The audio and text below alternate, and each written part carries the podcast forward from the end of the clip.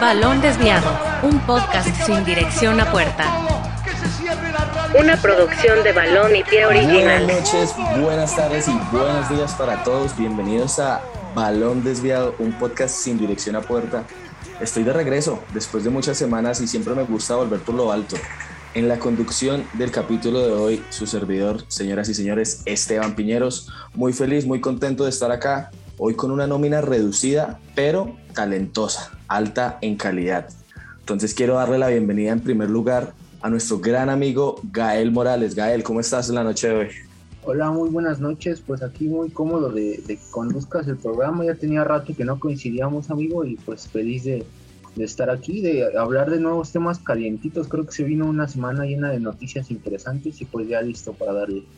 Ya lo dijiste, hay bastantes cosas de qué hablar y, sabes que siempre que me ausento vuelvo conduciendo el programa, entonces espero poder estar ahora acá. Veníamos hablándolo con Diego cuando empezamos la grabación. En Colombia ya cambió el horario, pero mira que el compromiso con el podcast es mucho más grande que la distancia entre México y Colombia. Y hablando de nuestro líder, de nuestro capitán, de nuestro Florentino Pérez, tengo que darle la bienvenida a Diego Rodríguez. Dieguito, ¿cómo estás en la noche de hoy? Muy buenas noches, Parce. Se extrañaba un poco ese acentito diferente en este podcast. Muy bien, muy feliz de, estar pues aquí. Eh, y pues nada, se vienen temas muy interesantes. Fecha FIFA, eh, también fútbol de ligas. O sea, prácticamente hay de todo un poco. Es como un mole, como diríamos en México, con varios chiles. Así que pues nada, se va a poner picosito este mole y se va a poner picosito este programa. Fíjate que yo probé el famoso mole y no me gustó. No me gustó para nada. Entonces. Es que no es para todos, ¿eh?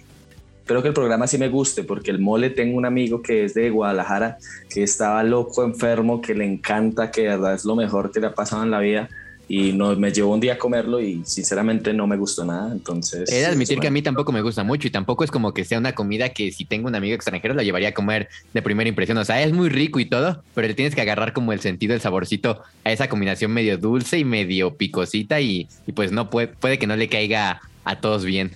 Y aparte, los mexicanos no sé, no sé si coman mucho picante. Sí, no, de pronto no en las cantidades. Por ejemplo, para mí era extraño que ustedes comieran picante con cosas del desayuno. Para mí eso es extraño. Nosotros, pues sí, comemos solemos comer picante, pues, exacto. Nosotros somos comer picante, pues, al almuerzo, de pronto a la cena, dependiendo el tipo de comida que estemos comiendo. No es que le pongamos picante a todo. Mientras que para mí sí era impresionante que a todos ustedes le ponen picante. Entonces, incluso tengo amigos que, que solían cargar su salsa en, en, sus, en sus, mochilas y, y, la sacaban a donde llegaban para poder ponerle. Si no estaban en un restaurante mexicano, si nos tocaba cenar en otro lugar, siempre tenían su salsa cerca para poder ponerle algo de picante. ¿Y tú crees que si te vinieras a vivir a México te adaptarías a eso de desayunos de huevito con chile y, y prácticamente todos con chile o, o te costaría? Yo creo que sí, yo creo que sí, pero no, no el más picante, sinceramente no el más picante. Me gusta el picante, pero no, no puedo decir que tengo un alto nivel de tolerancia. Del 1 al 10. Entonces, yo creo que por ahí estoy en un 6.57. 6.57, ah, está bien. Yo, yo me considero un 8 9. Me gusta mucho, pero, pero tampoco es como o sea, hay unas que no y otras que sí, pero, pero depende Sí, mucho. ¿no? Hay, hay- tengo eh, familiares y conocidos que les gusta sufrir, o sea, comen y al mismo tiempo están sudando o llorando de... de- Eso no es correcto. Es como estar, andar con tu ex tóxica todavía, o sea, pues estás ahí, pero pues, sabes que no te hace bien. Y bueno, pues fíjate que voy a aprovechar ese, eso que acaban de mencionar de sufrir y de la toxicidad y relaciones que no triunfaron y no prosperaron para darle introducción al primer tema y es la marcha confirmada de Ole Gunnar Solskjaer del Manchester United. Se confirmó ayer, creo, ayer sábado. Fabrizio me lo confirmó. Aquí no es me Miami, lo me lo confirmó. Aquí es Fabrizio, me lo confirmó. Nuestro Señor Todopoderoso de las filtraciones y de los fichajes Fabricio Romano, te damos las gracias por darnos tanto material para este podcast. Pero ahora quiero empezar contigo, Diego. ¿Tú crees que en estas alturas, ya empezando diciembre, que para la Premier League es, una, es un mes en donde hay muchas fechas, es buen momento para salir del técnico? No, o sea, yo creo que, que era desde principio de temporada, desde que empezó este podcast, creo que no hay capítulo en el que no mencionemos corran a Ole Solskjaer o como se apellide, porque creo que a pesar de que llevamos muchos capítulos mencionando su apellido, aún nos cuesta un poco pronunciarlo, pero la verdad es que que yo creo que desde principio de temporada no tuvo ni que empezar como entrenador del, del Manchester United. Se nota mucho las carencias. Se habló incluso de que antes del partido de Watford ante el Manchester United, donde el United cae 4 por 1, este Solskjaer le habló a sus capitanes como para, para hacer un poco más de vestidor y entender un poco más al entrenador, pero al final le termina funcionando y un 4 por 1 y aparte viene de humilladas tremendas. Y hablar que el Watford, o sea, no quiero demeritarlo, pero no es un equipo pues muy muy bueno actualmente en la Premier League, así que está medio crítica esa situación y creo que si lo tuvieron que haber corrido, tuvo que haber sido por lo menos, por lo menos desde el principio de temporada, si no es que hace uno o dos meses. Y esa es la, la realidad de Manchester United. Pero bueno, va a ser muy interesante lo que se venga con después de esta era. Ole lo veían como el nuevo Sir Alex Ferguson, algo que verdaderamente yo no me explico para nada. Mucha prensa en Inglaterra decía eso y eso me sorprende, pero bueno, se va y sin pena ni gloria, creo que de los peores entrenadores que tiene el Manchester. Creo que has dado en el, en el punto fijo porque lo que logró mantener a Solskjaer en el puesto para mí fue su pasado, que fue el héroe de aquella final de la Champions League contra el Bayern Múnich, que siempre fue un suplente, un súper revulsivo para, para los equipos de Sir Alex Ferguson y siempre rindió estando 15, 16 años en el Manchester United. Pero alguna vez vi números de los últimos entrenadores del Manchester United y por mucho menos corrieron a todos. A Mourinho, a David Moyes y a Luis Van Gaal. Entonces se le aguantó mucho, se le tuvo mucha esperanza de pronto por su pasado red. Pero ahora que ya nombré esos tres nombres anteriores y el último cuarto que ya acaba de salir, Ole Gunnar Solskjaer, Gael, ¿quién crees o quién quieres tú que llegue al banquillo de Old Trafford? Pues se ha rumorado muchísimo, yo por lo que he escuchado es que se viene Zidane al United, que incluso va, está en pláticas con el mismo Cristiano Ronaldo, eh, por ahí que estuvieron en el Real Madrid juntos. Entonces, pues yo supongo, yo, yo creo que es el, el próximo DT del United. Y la verdad es que a mí sí me, me, me, puso, no me sorprendió, pero sí me alegró bastante que al fin se haya ido este hombre, porque la verdad es que ya se había aguantado muchísimo. Justo es lo que iba a decir Esteban cuánta paciencia se detuvo y por mucho menos se había corrido a anteriores DTs y bueno, eh, ya era hora, de verdad, yo no sé qué estaban esperando y yo creo que esa pregunta de si es tarde, yo creo que para correrlo nunca es tarde, pero ya se habían tardado bastante. Entonces, este, pues lo que se viene, creo que viene Zidane, esperemos que le pueda dar una nueva cara al equipo, desastrosos resultados los que venía arrastrando el United y vamos a ver si se puede levantar al menos para meterse en puestos de Champions, ¿no? Porque sería triste ver a Cristiano fuera de la Champions League. Oigan, pero les, Champions en su Champions, exacto. Les quiero confesar algo. De tanto hacer corajes con Sol Jair se me cayó la barba. Entonces ya este capítulo llegué prácticamente sin barba y es algo que, que, tal vez la gente no está viendo próximamente. Spotify nos anda diciendo que ya nos van a poder ver adentro de la plataforma, pero bueno, mientras tanto imagínense a un Diego sin barba. Spotify nos quiere ver dentro de la plataforma, esa es la diferencia y nuestro público lo aclama también. Y así como Dieguito se jaló los pelos de la barba y se los quitó de la desesperación de ver el, terrible equipo de Ole Gunnar Solskjaer, Gael, nuevamente vuelvo contigo ya que nombraste a Zinedine Zidane. ¿Tú crees que sería ilusionante para los hinchas del Manchester United volver a juntar a esa dupla que ganó tres Champions seguidas, bueno, ni siquiera es una dupla, es un trío, porque podemos incluir ahí a Rafael Barán. Recordemos que también estuvo con Zinedine Zidane. ¿Podemos ilusionarnos un poco más de ver un Manchester un poco más competitivo? Yo creo que hoy en, la afición del United eh, recae yo creo que la esperanza y y la motivación que se puede llegar a tener recae en Cristiano Ronaldo actualmente. O sea, es el tipo que en los últimos partidos levantó la cara y si le sacó un empate a un equipo, si el United llegó a ganar o sacar empates, en gran parte fue por, por él.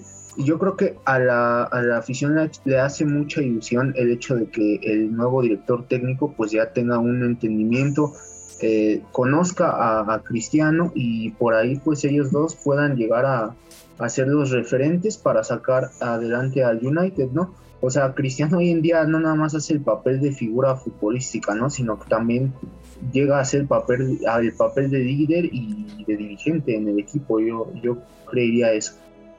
Bueno, pues confiemos que sí. Y sinceramente, si alguien debe saber manejar a Cristiano Ronaldo dentro del vestuario es nuestro cabeza de rodilla Zinedine Zidane. Pero Diego, de la realidad al hecho, o bueno, de la suposición al hecho, hay demasiado camino. ¿Quién crees tú que pueda llegar en lugar de Zinedine Zidane, si no se llega a lo de Zidane? Pues es que suenan muchos nombres, ¿sabes? Se escuchaba a, Joaquín Love hace, hace unas horas, al menos eso leí en internet, que, que Joaquín Love tomaba un poco de fuerza ese rumor. Por otro lado, también estaba. ¿Quién más estaba? Espérense, ya, ya se me están revolviendo las cabras. Bueno, Joaquín. Ah, este. Ah, Luis Enrique, perdón, Luis Enrique, Luis Enrique. Luis Enrique empezó a sonar muy fuerte, que incluso salió a conferencia de prensa, le preguntaron eso, y él nada más se rió y dijo que, que no era Día de los Inocentes, así que prácticamente está descartado Luis Enrique. Yo también sinceramente considero que fue un rumor, rumor, estupidísimo de la prensa poner a Luis Enrique en esa lista, considerando el momento que vive España y que estamos a prácticamente 365 días de Qatar, que, me llena de sonrisa. Exactamente hoy, hoy, hoy. 365 días del Mundial de Qatar 2022. Emociona, emociona. Así que no creo que Luis Enrique sea. Yo creo que sí se van a estar disputando entre Joaquim Lowe y, y el mismo, el mismo Zinedine Zidane, perdón, ya me ando confundiendo de nombres. Y incluso yo agregaría esa lista tal vez a un, a un Tanuno Espíritu Santo. No creo que sea una mala propuesta considerando que es portugués, considerando pues la química que pueda llegar a tener con Bruno Fernández y con Cristiano Ronaldo, no lo descartaría. Sé que va a ser también muy complicado porque no es un entrenador que se considere como de jerarquía, pero sinceramente si yo fuera los directivos de, del Manchester United, apostaría por un Espíritu Santo entre esos tres. Siento que Zinedine Zidane es más probable que llegue a un Paris Saint Germain por el dinero, por cualquier, estilo, por cualquier otra situación, así que me quedaría con uno yo. Pero bueno, no, no, estamos hablando, el Manchester United no es precisamente un equipo pobre, creo que es uno de los equipos más ricos del planeta sin inversiones de jeques árabes. Ojo, para mí yo no creo que sea un problema pagar la ficha de, de, de No sé qué ibas a decir, Gael, discúlpame. No, una locura que, que, en un Espíritu Santo llevara a Raúl Jiménez, ver la dupla Cristiano Raúl. Ya Diego lo había mencionado por ahí, por eso. Cavani. es, es, el sueño de Diego y de muchos. Sí, de. Pues sí, por cierto, van a sacar el documental de, Raúl Jiménez el próximo 10 de, diciembre acerca de su lesión y su proceso de recuperación. Solo por la BBC. Es un, ejemplo, es un ejemplo de vida, la verdad. Yo soy un fanático, el fanático número uno de Raúl Jiménez en Colombia. Pero bueno, yo creo que moviéndonos un poco y hablabas tú de rumores, Diego, y cerremos este capítulo del Manchester United. No queremos especular, pero sin duda vamos a estar acá analizando en un futuro cercano, cuando se decida quién va a ser el próximo director técnico del Manchester United, vamos a estar analizando esos números. Mientras tanto estará Carrick, ¿eh? Michael Carrick va a ser el que va a tomar las riendas. Darren Fletcher. Darren Fletcher no es Carrick, a ver. Creo que es Darren Fletcher. A ver, vamos Igual, a hacer volantes ingleses que jugaron con, con, con, Sir Alex Ferguson. Es que piensan que cualquiera que jugó con Alex Ferguson, con Sir Alex Ferguson, sí, creen que ya, eh, ya es el nuevo Sir Alex Ferguson. A ver. Creo que es Darren Fletcher. Yo me quedé con Carrick, al menos ese lo vi en un video de cracks hace poquito. Quizás era el segundo. Segundo, tan rarita, a ver, estoy googleando. Sí, Michael Carrick. ¿Es Carrick? Michael Carrick tomará el mando del Manchester United mientras el club consigue un nuevo entrenador. Sí, es Carrick. Con, un look completamente distinto. Él sí se dejó la barba. Es como un Carrick. Ya, un, un, Carrick senior, ya un Carrick renovado. Se cree Pero bueno, como les digo, cuando llegue y se confirme realmente quién va a ser la persona que va a estar sentado en el banquillo de los Diablos Rojos, vamos a estar analizando y ver qué le puede aportar esta persona con las fichas que ya tiene el Manchester United.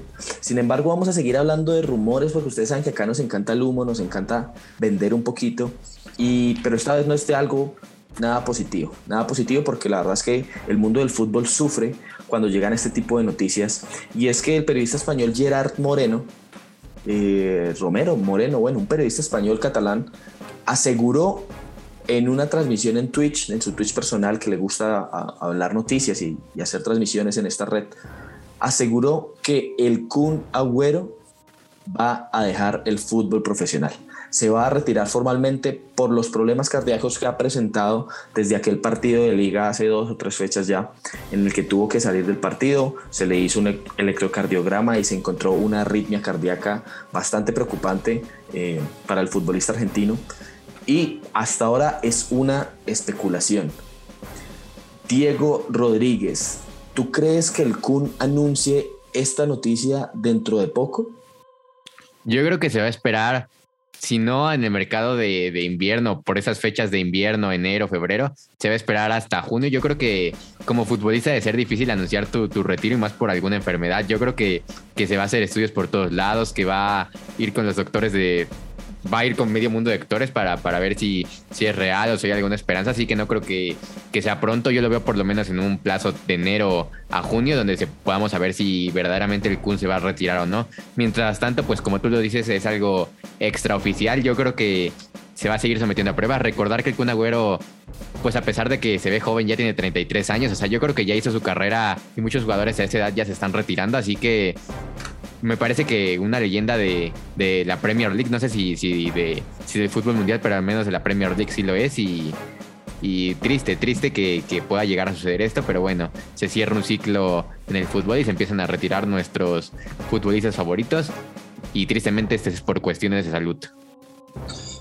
Yo creo que esto es lo más complicado, como tú lo mencionas, acabar tu carrera sin tú quererlo por algo completamente ajeno a tu nivel futbolístico o ajeno de pronto a lo que tú puedes controlar, es lo que puede estar afectando fuertemente al Kun Agüero y pues a toda su fanaticada, porque es una persona muy querida en Argentina, en Inglaterra e incluso en España. En España mismo tiene una fanaticada gigante, no solo en Twitch, sino también por el Barcelona, porque lo vieron como algo que puede aportar aún de, de la edad que tú tienes, que, que ya mencionaste.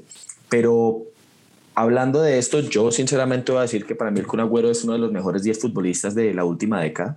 Sinceramente es una persona que le ha aportado muchísimo. Pero Gael, yo quiero saber qué es lo que tú más recuerdas del Kun Agüero al día de hoy.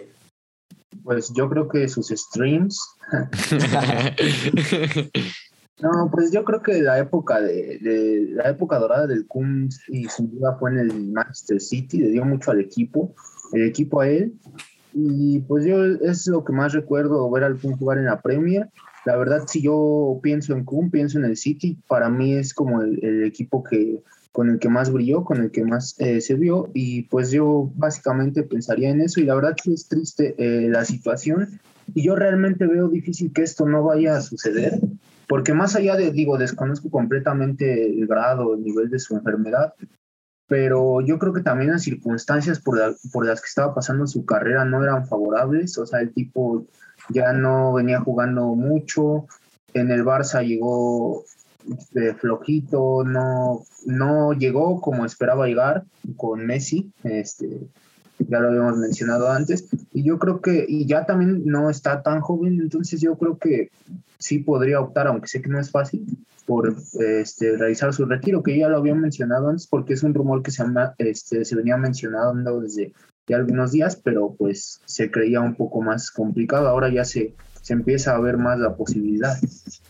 Igualmente yo siento que en este fútbol moderno los futbolistas han empezado a alargar su, su vida útil, llamémoslo así, si es correcto decirlo, porque tienen un grupo de profesionales detrás, gracias a sus clubes, que les han permitido mejorar sus condiciones físicas de manera impresionante. Por supuesto que no podemos hablar de, casos muy extremos como son pues Cristiano Ronaldo, que es una persona, es una máquina completa, es un profesional entero, pero el caso por lo menos de Gianluigi Buffon, ¿no? futbolistas que a sus 38 años aún están jugando quizá como Andrés Iniesta en ligas no tan, tan, tan llamativas, pero siguen activos dentro del fútbol.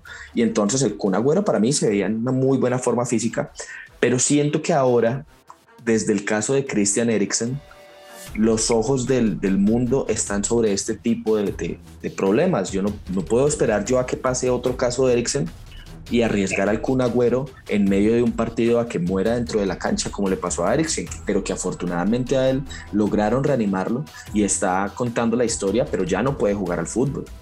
No podemos esperar que esto suceda y afortunadamente tiene un buen legado detrás y seguramente no le va a hacer falta el dinero para poder sobrevivir, estoy completamente seguro de eso. Y si no le donamos bits en Twitch. Ya ves, es que no tiene solo un ingreso. El Con Agüero, y aparte, también tiene un equipo de eSports que, con el que juegan Valorant y juegan también League of Legends para que los vean por ahí.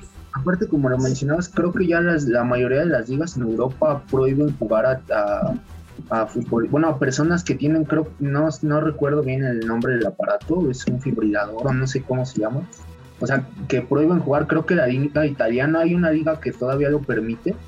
Y creo la holandesa, ¿no? La holandesa. Creo que sí. Pero sí, ya la mayoría, o sea, ya igual si el tipo tiene que usar este aparato o así, se lo van a prohibir, ¿no? O sea, físicamente ya sería imposible que, que pudiera jugar. Es imposible para mí también. Yo creo que independientemente si es cierto o no el rumor que creó este señor periodista, colega de ustedes, compañeros, a pesar de eso, siento que el Kun Agüero debería al menos dar el paso al costado, por lo menos durante un tiempo prudente. Y debido a esto, dejaría un lugar libre dentro de la plantilla del Fútbol Club Barcelona, Diego Rodríguez. ¿Tú crees que el Barcelona necesite y vaya a fichar un delantero después de esta noticia del Kun? Me parece que sí. Y yo creo que es lo único que le falta a este Fútbol Club Barcelona. Me parece que que Xavi puede potenciar todas las líneas, o al menos no se vio tan mal en el último partido que estaremos hablando de eso en, algunos momentos, pero me parece que sí le falta un delantero. Me parece que Luke de Jong, o sea, por lo que se vio con Kuma, no sé cómo vaya a ser esta versión nueva de Luke de Jong con un nuevo entrenador, pero por lo que se vio con Kuman, Luke de Jong la verdad se veía como un jugador, la verdad del llano, la verdad un jugador lentísimo, un jugador que no, no está para el Fútbol Club Barcelona, sinceramente, y pues Don Martin Bradwaite que que pues está lesionado tristemente y el fútbol no está feliz en estos momentos, pues yo creo que sí va a necesitar el Barcelona un nuevo delantero. Sería muy descabellado pensar en Erling Haaland considerando la situación económica del Fútbol Club Barcelona y aquí nos gusta venderles humo, pero, pero tampoco somos mentirosos, hay que vender humo de, del que sí sea real, del que sí pueda ser posible, del que sí ustedes se puedan respirar y no les pase nada. Erling Haaland seguramente, al menos en esos próximos años, no llegará al Fútbol Club Barcelona, va a ser muy complicado. Sería, no sé, pensar en otro delantero. No se me viene a la mente nadie en estos momentos, pero, pero tal vez sería ir a buscar a, otros lados del mundo, un brasileño, no sé, ir todo el mundo buscar algo bueno, bonito y barato para que te salga, que te salga bien. Va a ser muy complicado que fiche una bomba el Barcelona y van a tener que buscar un delantero que no sea tanto de renombre. Con la económica que tiene el Barcelona tienes mucha razón. Creo que no se pueden ir muy por lo alto y el nombre que estaba sonando para suplir esta vacante, incluso la vacante de Luke de Jong que estaban pensando inicialmente en devolverlo al Sevilla desde que llegó Xavi. No es, devoluciones.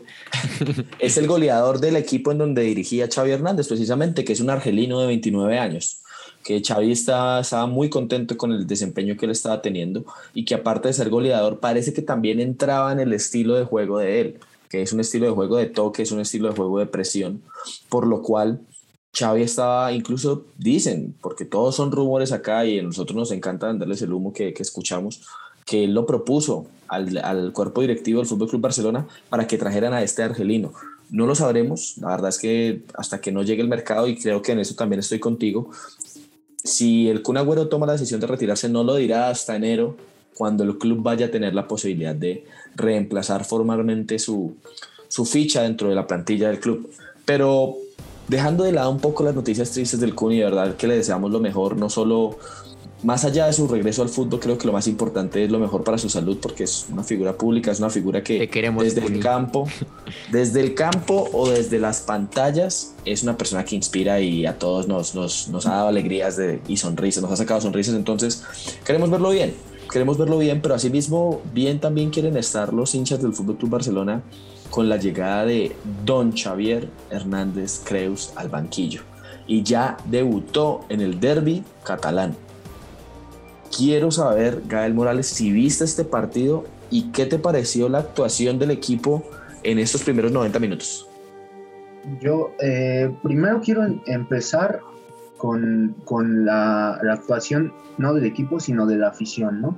O sea, se ve una cara completamente nueva. Yo creo que hay eh, mucha inspiración, mucha motivación y esperanza en el equipo. El estadio escuché por ahí que por primera vez en, en, lo que va de la liga se llenó, tuvo un lleno total, este, mucho apoyo de la afición y yo creo que en ese aspecto ya estamos pues del otro lado, estamos bien, creo que la afición está eh, muy esperanzada en el equipo, en Xavi. Y en cuanto al funcionamiento del equipo, pues sí se le ve un poquito obviamente, o sea, se plasmó muy bien la forma de juego de Xavi, como bien lo decías, manteniendo el dominio del partido completamente, empujando al rival hacia atrás todo el tiempo al, puro toque y todo eso.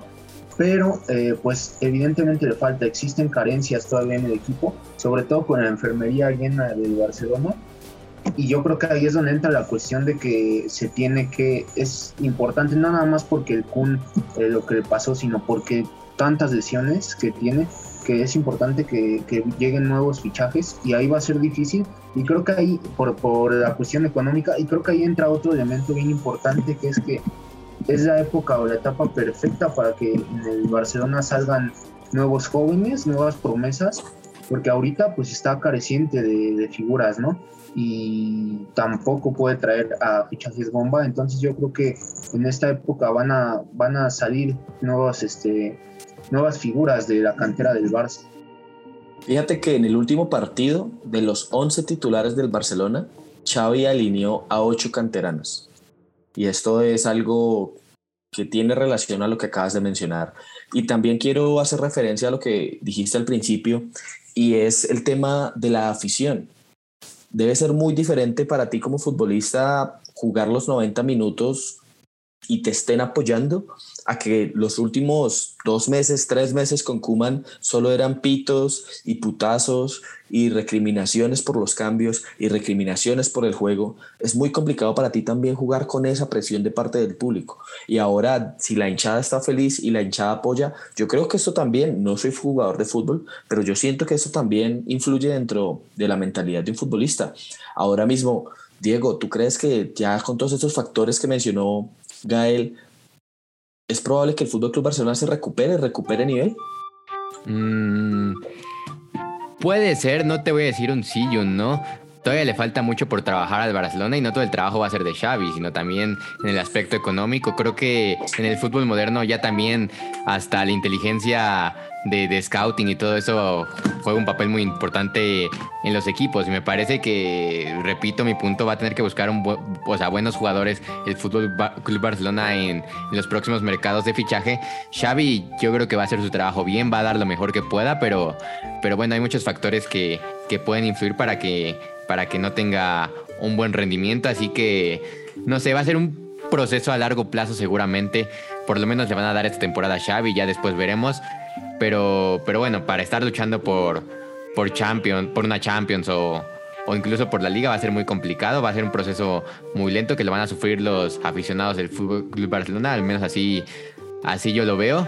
No es, no es el Barcelona que, que, que se espera aún, le falta mucho por mejorar, como ya lo mencionaba Gael, pero bueno, las temporadas de fútbol son largas, así como las temporadas de Fórmula 1, de NFL. Creo que se tiene que ir trabajando poco a poco e ir mejorando en el camino.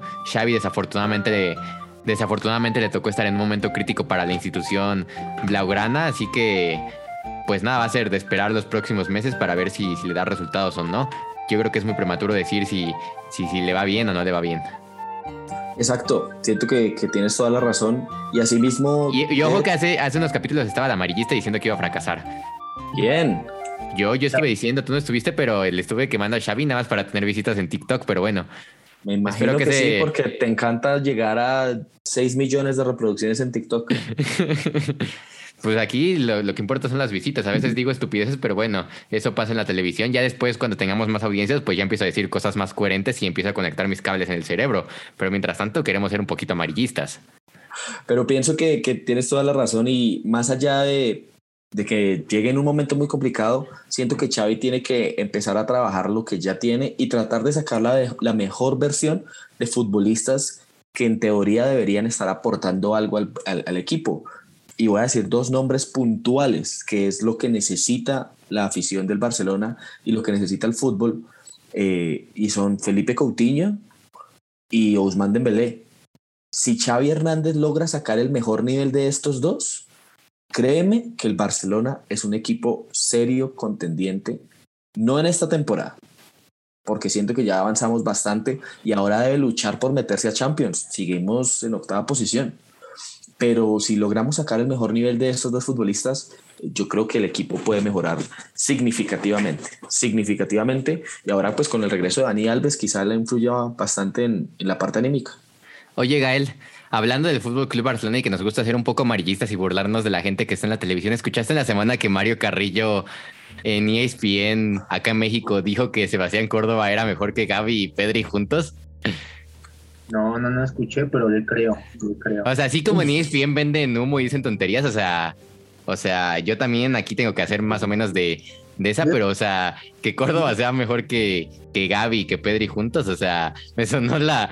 Por eso el fútbol mexicano no crece, sinceramente. Y ESPN es amarillista, ¿por qué nosotros no? Sí, o Pero sea... mira que les, le voy a extender la invitación a cualquier televisora del mundo que nos quiera dar el espacio para grabar nuestro podcast. Y si ESPN vende humo, ¿por qué nosotros no? Si ESPN es amarillista, ¿por Eh, qué eh, nosotros es que nosotros no? vendemos humo pero congruente, humo con argumentos. Ellos venden humo nada más por... Porque sí. Ya ves, ya ves, todos tenemos la oportunidad, ¿por qué no? Extendemos la invitación a cualquier eh, productora, Ya sea ESPN. TUDN, que ya son amigos de este podcast, de que ya, ya se, el próximo viernes sale nueva charla desviada con el corresponsal de TUDN en Europa, que es una charla súper espectacular. Así que TUDN nos debería de empezar a, considerar, empezar a fichar. Querido Gibran Araige, ya estuviste aquí, viste que, es, cuestión seria, somos vendehumo pero somos serios. Mi queridísimo Juan Carlos Díaz Murrieta, que estuviste ayer en el Estadio del Puebla con Javi, que, hasta lo reconociste. Y también Dani Chanona. Así que ya medio tu DN ya está, ya está acá en balón desviado. Vamos a buscar otras empresas a ver si uno quiere que, que, que vendan humo para, para sus empresas. No cobramos mucho, ahí el correo de contacto está en la descripción. No me sorprendería vernos en un futuro cercano en, en algo mucho más grande y algún día le diría a mi familia, yo estuve cuando nació Balón Desviado. Así no, si. Luke de Jong que está en el Barcelona, ¿por qué nosotros no en ESPN? Soñar, no, no le veo. nada. ¿Por qué no? Soñar no cuesta nada, soñar no cuesta nada. Y, ¿por qué no? Movámonos un poquito y aprovechemos este tema de los sueños para hablar de algo que quizá todo futbolista desea tener en sus manos a nivel individual.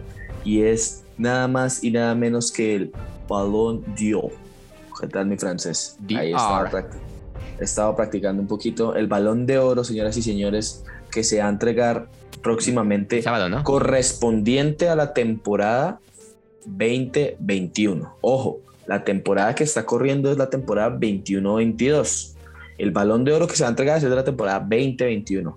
Para que Con no critiquen a Messi. dicho, con esto dicho, exactamente, con esto dicho, Diego Rodríguez, ¿quién se merece el balón de oro? Ojo, y segundo, ¿quién es el más probable que se lo lleve? Son dos preguntas muy diferentes. Si te soy sincero y a mí me dieras nombre, me voy a ir por el nombre de Jorginho porque lo ganó prácticamente todo. Pero este no es un premio colectivo, así que seguramente se lo va a llevar Messi por el mérito que tuvo de ganar la Copa América y de que estuvo pues en las buenas y en las malas con el Barcelona la temporada pasada. Así que más probable que se lo lleve, yo creo que es Lionel Andrés Messi. Messi se lo va a llevar, aunque Patrick Ebral esté criticando allá en Francia. ¿Y crees que se lo merece, sinceramente? Pues es que siento que, que, el fútbol tuvo muchas carencias esta última temporada. También hablar del tema COVID, de que físicamente no todos los jugadores aún no estaban al 100. Así que yo creo que el fútbol tuvo al menos un bajón en la última temporada, al menos así lo veo a nivel de espectáculo, a nivel táctico, a nivel prácticamente individual de todo. Entonces yo creo que no hubo un jugador que sobresalió por encima del resto, como lo hemos visto temporadas anteriores, donde tal vez el dominador era Robert Lewandowski, era Luka Modric, era Cristiano Ronaldo, era Lionel Messi. Yo siento que este año estuvo, estuvo muy parejo, y no para bien, sino me refiero al aspecto de que todos estuvieron como, hay muchos jugadores que estuvieron al mismo nivel, pero yo creo que por nombre, marketing y por el tema sentimental de que ganó pues la Copa América, Messi se lo va a llevar. Aparte, hace poco yo vi un tweet cuando todavía estaba Coman sentado en el banquillo del Barcelona que dijo una persona, no olviden que Messi con este mismo equipo logró marcar más de 30 goles y dar más de 20 asistencias. Y eso es mucho decir.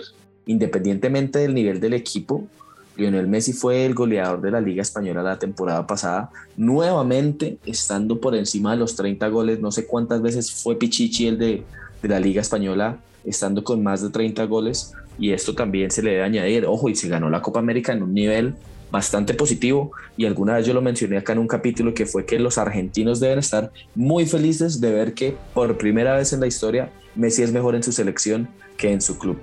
No, pero, no ahora... equivocado. pero yo te quiero, antes de, de, que le des la pelota a Gael, y ya que estás hablando un poco más de, de, tu postura, para ti quién se lo tiene que ganar, o sea, ya sabemos, pero tu top 3, yo quiero, yo te quiero pedir el top 3 para, para no, o sea, sé que vas a decir Messi, pero dame tu top 3. Yo no puedo ser objetivo, tú sabes que yo no puedo ser objetivo, independientemente de todo, pues eh, el, mi número uno siempre va a ser Lionel Messi. Siento que el segundo puesto se lo van a dar a Robert Lewandowski, porque también ha sabido mantener la constancia en, en su fútbol, pero siéndote completamente sincero, para mí no sería difícil que un futbolista de la calidad de Lewandowski marque más de 30 goles en la Bundesliga cada temporada. Cuando el Bayern Múnich hace tres días ganó 7-0 un partido, cuando toda la, liga la ganan caminando desde hace 10 temporadas. Entonces, para mí esto no es, no es un secreto y tampoco me parece complicado y por eso que la gente que también lo pide para Lewandowski, ok, es un futbolista que es totalmente una referencia, pero, pero yo no les le daría el balón de oro. Y la tercera persona que para mí puede estar ahí dentro del podio siempre va a ser un enamorado del fútbol de Kevin De Bruyne. A pesar de que el Manchester City no pudo ganar la Champions en contra del Chelsea de Thomas Tuchel, el nivel de Kevin De Bruyne dentro de la Premier League y dentro de, la Champions League hasta la final fue superlativo. Para mí es el mejor volante del mundo con diferencia desde hace varios años y él tiene que estar ahí por encima de Jorginho que a pesar de que sí, sabemos que ganó todo, sabemos que es un jugador primordial para, para Tuchel, sabemos que es un jugador titular en Italia, siento que no es un jugador que, que de verdad tú digas que te cambia el juego independientemente de la posición, no es un jugador que te cambie el juego. Entonces, no va a quedar con, con Kevin De Bruyne en la tercera posición. Y confío que Lionel Messi llegue a su séptimo balón de oro. Creo que ya sería el séptimo. Tiene tantos que ya perdí la cuenta. Momento de silencio porque, porque oh, Kevin de Bruyne se, pone, se, pone, rojito Kevin De Bruyne, también Gael Morales. Ya, el Colorado, el Colorado Kevin ya, ya es rojito. Si vieron que Pep Guardiola en alguna entrevista dijo, es muy fácil identificar cuando Kevin De Bruyne se cansa porque se pone rojito. O sea, pues está bravo porque se pone rojo, sí. Gael, tú, Gael, tu, tu, tu respuesta, ¿quién, ¿quién se lo merece y quién crees que se lo lleve? Que puede ser distinto, ¿no? En cuanto a quién se lo merece, igual coincido con Diego que es complicado como definirlo porque justo esa temporada como que no brilló. Hay muchas temporadas en las que es muy evidente, ¿no? En las que un, un jugador sobresale bastante y creo que en esta temporada realmente no, no existió como ese elemento diferente pero si me tengo que quedar con alguien, a mí un jugador que me gustó mucho fue N'Golo Kanté, la verdad eh, me gustó mucho su juego, se, se, llevó la Champions, este, es la columna, para mí es la columna vertebral del equipo. Y pues yo se lo daría a él, pero pues yo creo que se lo va a llevar Messi. Yo creo que todo está dado para que Lionel Messi se lleve definitivamente este, este nuevo balón de oro para que ya tiene bastantes. que ojo, a destacar que N'Golo Kanté es francés y el premio también es entregado por francés, entonces no sabe qué tanto también puede influir si lo gana N'Golo Kanté. Yo no creo, sinceramente. Es que está medio, también luego medio polémico el balón de oro. la verdad, confío más en el de Griezmann. Si no se lo dieron a Griezmann cuando ganó la Europa League y ganó el Mundial y para mí se lo merecía más Griezmann que Modric no creo que, haga eso la diferencia. Igualmente en el... Nueva Zelanda de Mbappé, tienes razón. igualmente en el, en el balón de oro votan personas de todo el mundo, entonces...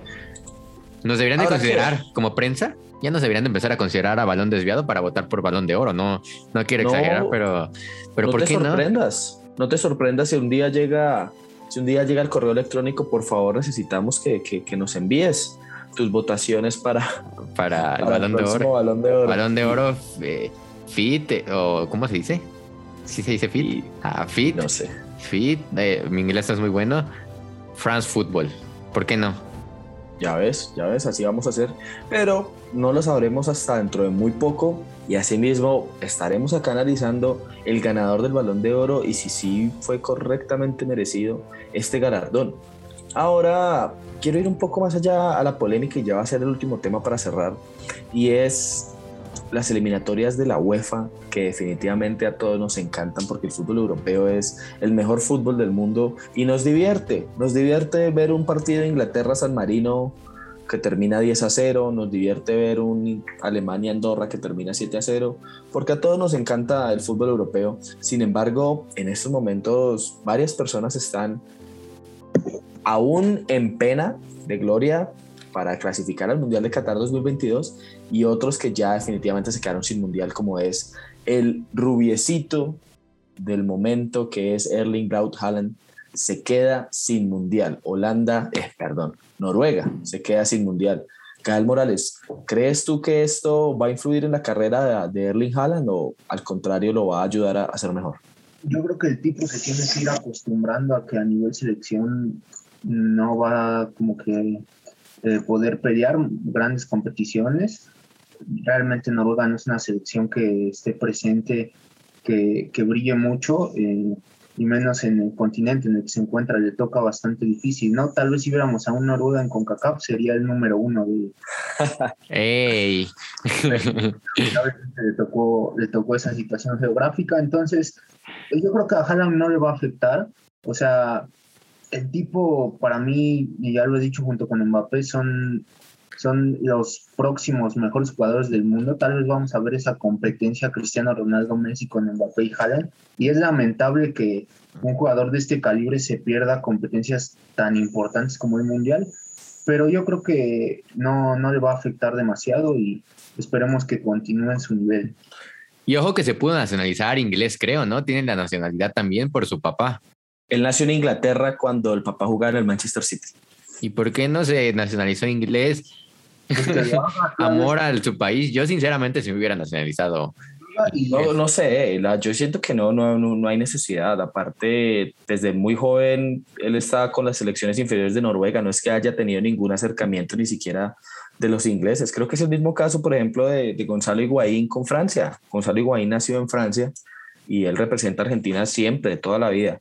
Y lo mismo Tiago Alcántara, que tiene triple nacionalidad. Tiago Alcántara. Que Marcelo Flores. Tiago Alcántara, que juega con España, nació en Italia y también sus papás son brasileros. Entonces, pero juega con España. Entonces, es, creo que donde tú te sientas cómodo. Oye, Esteban, guarda este nombre. Marcelo Flores. ¿Quién es Marcelo Flores? Explícame. La, futura promesa del fútbol mexicano que juega en, en el Arsenal ¿Ese es el man que casi no habla español tampoco? Ajá, es, ese man. Oh, creo que nació en Canadá, tiene la nacionalidad de Inglaterra, inglesa y juega para México. Bueno, de, papá, de papás mexicanos, pero, pero bueno, incluso ya les había dicho, creo que en el grupo de. No les dije, les comenté que íbamos a tener una entrevista con su papá. Sí, sí. Sí, les comenté que íbamos a tener una entrevista con su papá, pero ya después me dejó en visto y bueno, ni modo. Prefiero darle la entrevista a TUDN y a W Radio y a todas esas cadenas importantes de acá de México y no a mí. Pero, bueno, nada que hacer. jugar, bueno, va a ir a, las, a probar suerte con Canadá, a ver cuál le gusta más. Ya, ya vio. no, pero es buenísimo. Yo digo que se va a quedar con México. Sus hermanas, porque ojo, ojo. Tiene dos hermanas, Tatiana y Silvana, que juegan también en las inferiores de fútbol femenil en México. Una en sub-17 y otra en sub-20. La de sub-20 fue campeona bueno, fue, fue subcampeón del mundo con México. Entonces yo creo que ya como que la familia tiene un amor hacia México. Entonces yo creo que sí se va a quedar con México. Si fuera yo, Marcelo, honestamente me iría por Inglaterra o Canadá. Pero bueno, se va a quedar con México. Entonces no tenemos que entrevistar al papá, podemos entrevistar también a las hermanas o podemos hacer la entrevista con Marcelo. Mira que Sebastián Herrera tiene un inglés casi perfecto. Ya lo bueno, de que Marcelo nos contesta no lo sé porque tiene ya como 150 mil seguidores en Instagram y ya como que explotó después de y, si Marcelo se siente cómodo con una entrevista en inglés, Sebastián Herrera puede hacer esa entrevista. Hacemos vamos a mandarle mensaje directo. ¿Qué les parece? ¿Por qué no? ¿Qué les parece? Voy a subir ese TikTok y quiero que toda la gente, a TikTok y a Reels, y quiero que toda la gente esté mencionando a Marcelo Flores en las distintas redes sociales porque lo voy a invitar en estos momentos al podcast. Estoy copiando el mensaje que le mando a todos los invitados. Estoy buscando Marcelo Flores. Bueno, en lo que, en lo que tú envías el mensaje. Ya lo tengo, espera, espera, espera. Incluso un día le respondí en 2019 una historia de eres una bestia super crack, para que vean que, que yo, yo, yo no le contesto historias a mi crush, pero sí le contesto a Marcelo Flores. Oye, pero ponlo en traductor porque para que se traduzca al inglés, digo. Sí, el espera, sí, esperen, estamos mandando un mensaje. A ver. Hola, Marcelo. El panita poco al español, yo me fijé por ahí. Sí, le voy a mandar también en inglés. Estamos buscando traductor. Confía en Google Traductor. Ya tenemos, ya tenemos traductor, pero bueno, como te digo, en lo que tú le envías el mensaje a, Marcelo, quiero que Gael, le voy a dar a Gael 12 selecciones que están actualmente en el repechaje de la eliminatoria de la UEFA y únicamente me puede decir tres que van a pasar. Ojo, explico el sistema rápidamente del repechaje de la UEFA.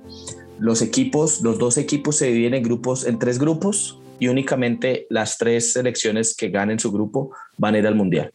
Entonces, las selecciones son Portugal, Turquía, Austria, Italia, Ucrania, República Checa, Escocia, Polonia, Suecia, Macedonia del Norte, Gales y Gales. Cerramos con Gales. De estas 12 selecciones, Gael, ¿quién crees tú que va a estar en la cita mundialista de Qatar 2022? Para mí lo ideal y lo que creo que va a pasar si es que no se enfrentan, eh, porque Portugal podría enfrentarse con Italia, eh, ojo, me parece que quedó en un lugar Italia eh, más desfavorable en, el que podría ser visitante, ¿no? Italia. Entonces creo que se pueden enfrentar, pero si, si no llega a haber este tipo de enfrentamiento, para mí creo que va a pasar Portugal, Italia y si República Checa juega como jugó en la Eurocopa, yo creo que República Checa se va a estar metiendo en el Mundial. A mí República Checa me gustó cómo jugó la Eurocopa, por ahí fue una pequeña revelación y creo que si juega en ese nivel se puede estar metiendo a esas tres selecciones. Yo me quedaría con esas tres. República Checa fue una selección muy interesante. Bueno, Diego, ya escuchaste la pregunta. Dame las antes, tres selecciones. Antes, antes, ya quiero decir que gracias a Google Traductor le hemos mandado un mensaje a Marcelo Flores. Entonces, repito, quiero a todos comentando en los, comentando en los comentarios, obviamente, el username de 10 Marcelo Flores. Queremos tener una entrevista ya sea en inglés o en español con la futura promesa del fútbol mexicano. También menciona a su papá a ver si él nos puede colgar la entrevista. Les dejo el Instagram ahí en la descripción para que le manden a cualquiera de los dos este video porque de verdad nos gustaría tener, imagínense tener una plática con la futura promesa del fútbol mexicano. Creo que este podcast ya lo merita, ya sería un paso adelante después de las leyendas que hemos entrevistado. Así que Marcelito, tienes la invitación abierta, que estos son tus micrófonos. Invitación abierta, Diego, pero invitación abierta, pero dame los tres nombres. Ah, perdón, quiero evadir. Me gusta evadir, perdón. Me gusta evadir. A mí no, a mí no me bates, por favor. Deja regreso a mi listita. ¿Quiénes estaban? Portugal, Portugal Turquía, Italia, Ucrania, República Checa, Escocia, Polonia y Suecia. Pero recuerda que se, se mezclan estos 12, exacto. Eso es lo malo. enfrentar con todos. Pues me voy a ir con Turquía porque en una de esas tiene suerte. No me quiero ir por las tres grandes. Me voy a ir por Portugal, Italia y Turquía. Así tal cual. Me pude ir por Suecia, por... Ahora, acabas de, acabas de decir Portugal, Italia y Turquía, puede que las tres queden en el mismo grupo. Sí, podría ser. Y quedaría como tremendo. Y termine clasificando Escocia, Ucrania y República Checa. Nunca lo sabemos. imaginan tremendo que no califiquen todas estas elecciones? Sería, sería tristísimo Cristiano Ronaldo sin mundial. Que bueno, si no has escuchado el último capítulo de Balón Desviado, ahí platicamos un poco acerca de qué pasaría si Cristiano no califica. ¿Llegaría hasta el próximo mundial? Pues hasta 2026 o no llegaría. Estamos en ese capítulo, pero bueno. Es un sueño, para mí eso es un sueño, pero voy a concluir con ustedes y me voy a quedar con los mismos nombres que tú diste, Diego. A mí la selección turca es una selección que personalmente me gusta bastante. Tiene nombres individuales que llaman mi atención y siento que si logran encajar todas esas buenas piezas, pueden dar un poquito más. Pueden dar un poquito más, entonces esperemos qué sucede con, con el repechaje europeo y vamos a darle ya cierre a este capítulo con el tema desviado de la semana y que nos den una pequeña historia de cuál fue el gol que más has gritado en la historia. Diego Rodríguez, por favor, quiero comenzar contigo. En primera, cuando puse este tema desviado en el guion, no sé si ya le habíamos abarcado, ¿no? Creo que no. Creo que no, ¿sí? No, este no. No, este no, Fue, o sea, es extraño que no hayamos abarcado, pero, pero aquí lo tenemos en este capítulo. El gol que más he gritado en mi vida, pues no, no, no fue un solo gol, ¿saben? O sea, mi Club América aquí en México da luego remontadas muy épicas, muy dignas de, película de Hollywood que ni el mejor guionista del mundo se atrevería a escribir. Y yo me acuerdo de una donde estaba en el estadio y no solo fue un gol, fueron varios goles porque fue una tremenda remontada contra el Herediano de Costa Rica, creo. En una remontada. Es que, perdón, no hagas esa cara porque, porque sabemos que allá, allá se enfrentan contra el Colo Colo, contra Boca Juniors y nosotros contra el Herediano. Pero bueno, fue una remontada épica porque creo que el América venía perdiendo 3-0 en la ida y lo terminó ganando 6-0 en la vuelta de la Estadio Azteca. Y grité muchos de esos, goles porque, porque curiosamente yo, yo ese día fui a Chapultepec, que es un lugar, un museo bueno, pues sí, un museo acá en México, me mandaron de la escuela y vi iba con mis papás y, vi a mucha gente de Costa Rica ahí con sus playeras de Leriano y le dije de repente a mi papá, pues vamos al estadio. Los boletos estaban creo que en 50 pesos porque pues era prácticamente imposible que la América remontaba. 50 pesos, 2.5 dólares en la actualidad. Ok. No es nada. Ajá, no es nada. Eh. O sea, era un equipo de Costa Rica, se veía difícil que la América remontara, entonces dijeron, pues a ver si se llena el estadio. Y le dije a mi papá, pues vamos al estadio. Y ya de, de Chapultepec nos fuimos directo al estadio, conseguimos los boletos, pero en reventa. Nos costaron como 300 pesos en reventa, pero bueno, eran hasta abajo supuestamente y fueron hasta abajo.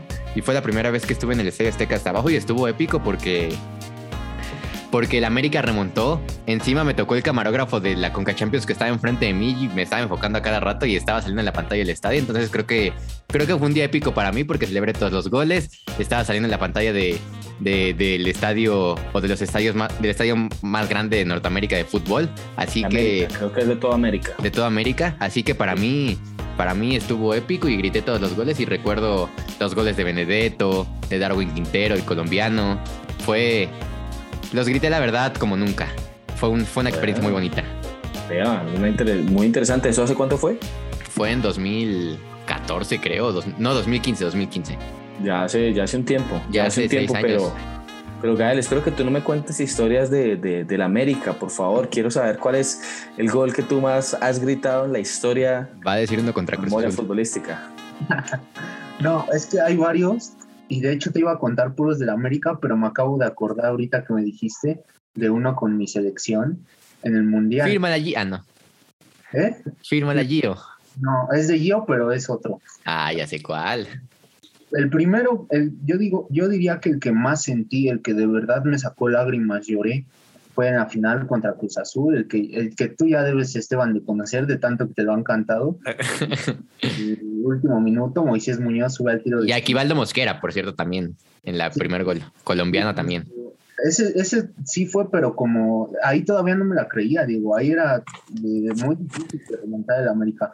Pero el de Moy Muñoz al último minuto que nos lleva tiempo extra en la final, lo, no lo grité tanto, pero lo sentí como hasta de verdad lloré. Después, otro con el América, hace poquito fui, al estadio y estábamos ya en liguilla en cuartos de final y fue creo que contra Pachuca. Ah, el de Leo Suárez. No, ajá, ese, pero el de penal de Roger este, Martínez. Ay, no grites un gol de Roger Martínez, por favor, me ofendes bastante. ¿Cómo crees? Es, es un crack, Roger. No, casi. Sí conté la anécdota cuando casi choco con Roger. Ah, sí. por, mí no me menciones Roger en este podcast que te censuro. Pero bueno, lo, lo grité mucho, pero yo creo que fue más que nada porque estaba en el estadio. Pero uno que no sea de la América que grité igual mucho fue en el Mundial de Brasil 2014, con, en, el, en los octavos de final contra Holanda. Este, Giovanni Dos Santos marcó el 1-0 y la verdad es que fue... ¿Cuántas veces te pedí una desgraciado? ¿Cuántas veces he vomitado bilis por ti? se me ha caído el pelo por ti y hoy por fin aparece Giovanni Dos Santos, doctor. Es una narración icónica de, acá de México, de, un narrador que se volvió loco gritando el gol. Un tal Martinoli. ah, ese lo conoce todo el mundo, claro. Entonces Martinoli. Y pues ese sí, igual me acuerdo que estaba en casa de mi abuela y pues corrí por toda la casa, me aventé a la cama. ya en ese partido el perdió México lloré, ¿sabes? Creo que es de los pocos. Ese partido que perdió México contra Holanda, la verdad sí lloré. Fue de los, o sea, de los partidos que recuerdo que más he llorado cuando, cuando pierde mi selección. Yo creo que la eliminación que más me ha dolido ver en toda mi vida de mi selección. Yo sí lloré, me puse muy triste. Después nos dieron la vuelta y pues nos eliminaron. Penal de Robin, ¿no fue? Eso fue cuando el penal de Robin. Ajá, me dolió. Por eso lloré. Muy triste. Es muy triste, pero bueno, fíjate que, que contando mi, mi, experiencia personal, es muy similar a la de ustedes, pero fue en el Mundial de, de, Rusia 2018 y fue el gol de cabeza de Jerry Mina a Inglaterra en los octavos de final. Creo que ha sido el gol que de verdad yo más he gritado. Me quedé sin voz después del gol de Jerry Mina, minuto 90 de hecho empecé a gritar desde el tiro de esquina para, para, para hacer el gol. Fue un chute desde 35 metros, yo creo, de Mateo Uribe que la coge de aire de volea y va al ángulo y Pickford no se sabe cómo Pickford llega y con la yema de los dedos la saca y rápidamente hacen el corner y en el minuto 90 Jerry Mina cabecea al piso como solo él sabe hacerlo y marca el gol a los ingleses y después nos terminamos yendo por penales y, la verdad que fue demasiado triste para mí creo que fue, fue cuando festejó y dijo que estaba cenando como de no fui yo fue Dios algo así ¿no? Sí. Sí, me recuerdo esa, la verdad creo que es de las frustraciones más grandes que yo tenía en el fútbol porque siento que teníamos todo para darle. Es que en los mundiales, en un momento, eh, es lo bonito de los mundiales, ¿saben? Porque en un momento puedes estar celebrando el mejor gol, el gol más fuerte que has gritado en tu vida y al siguiente, al siguiente momento ya eliminaron a tu selección y estás, estás llorando. O sea, ni siquiera sientes cuando lloras cuando es un partido mundial. La verdad es que el fenómeno es increíble de, de las copas del mundo.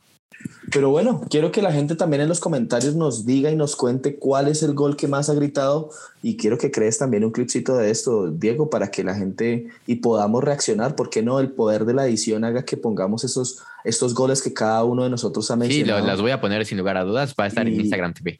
Y que nos deje también la gente el gol que más ha gritado en la historia. Pero para darle ya cierre a este capítulo, señoras y señores, recuerden que al final de la temporada la producción de balón desviado va a estar dando, regalando una camiseta, ustedes le dicen un jersey, de el equipo que ustedes quieran. ¿Cuál es la única condición? Responder a las preguntas que dejamos al final de cada episodio.